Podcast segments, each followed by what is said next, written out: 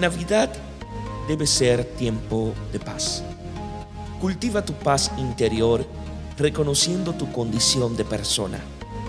Contribuye a la paz comunitaria aceptando de manera comprometida la dignidad humana de tus semejantes.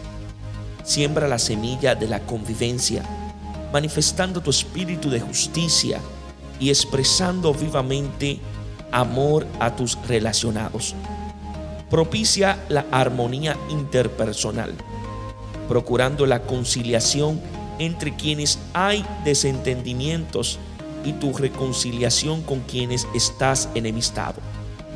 Las actitudes bondadosas fomentan la alegría de convivir y el anhelo de compartir y de progresar unidos. Navidad es tiempo propicio para la reconciliación.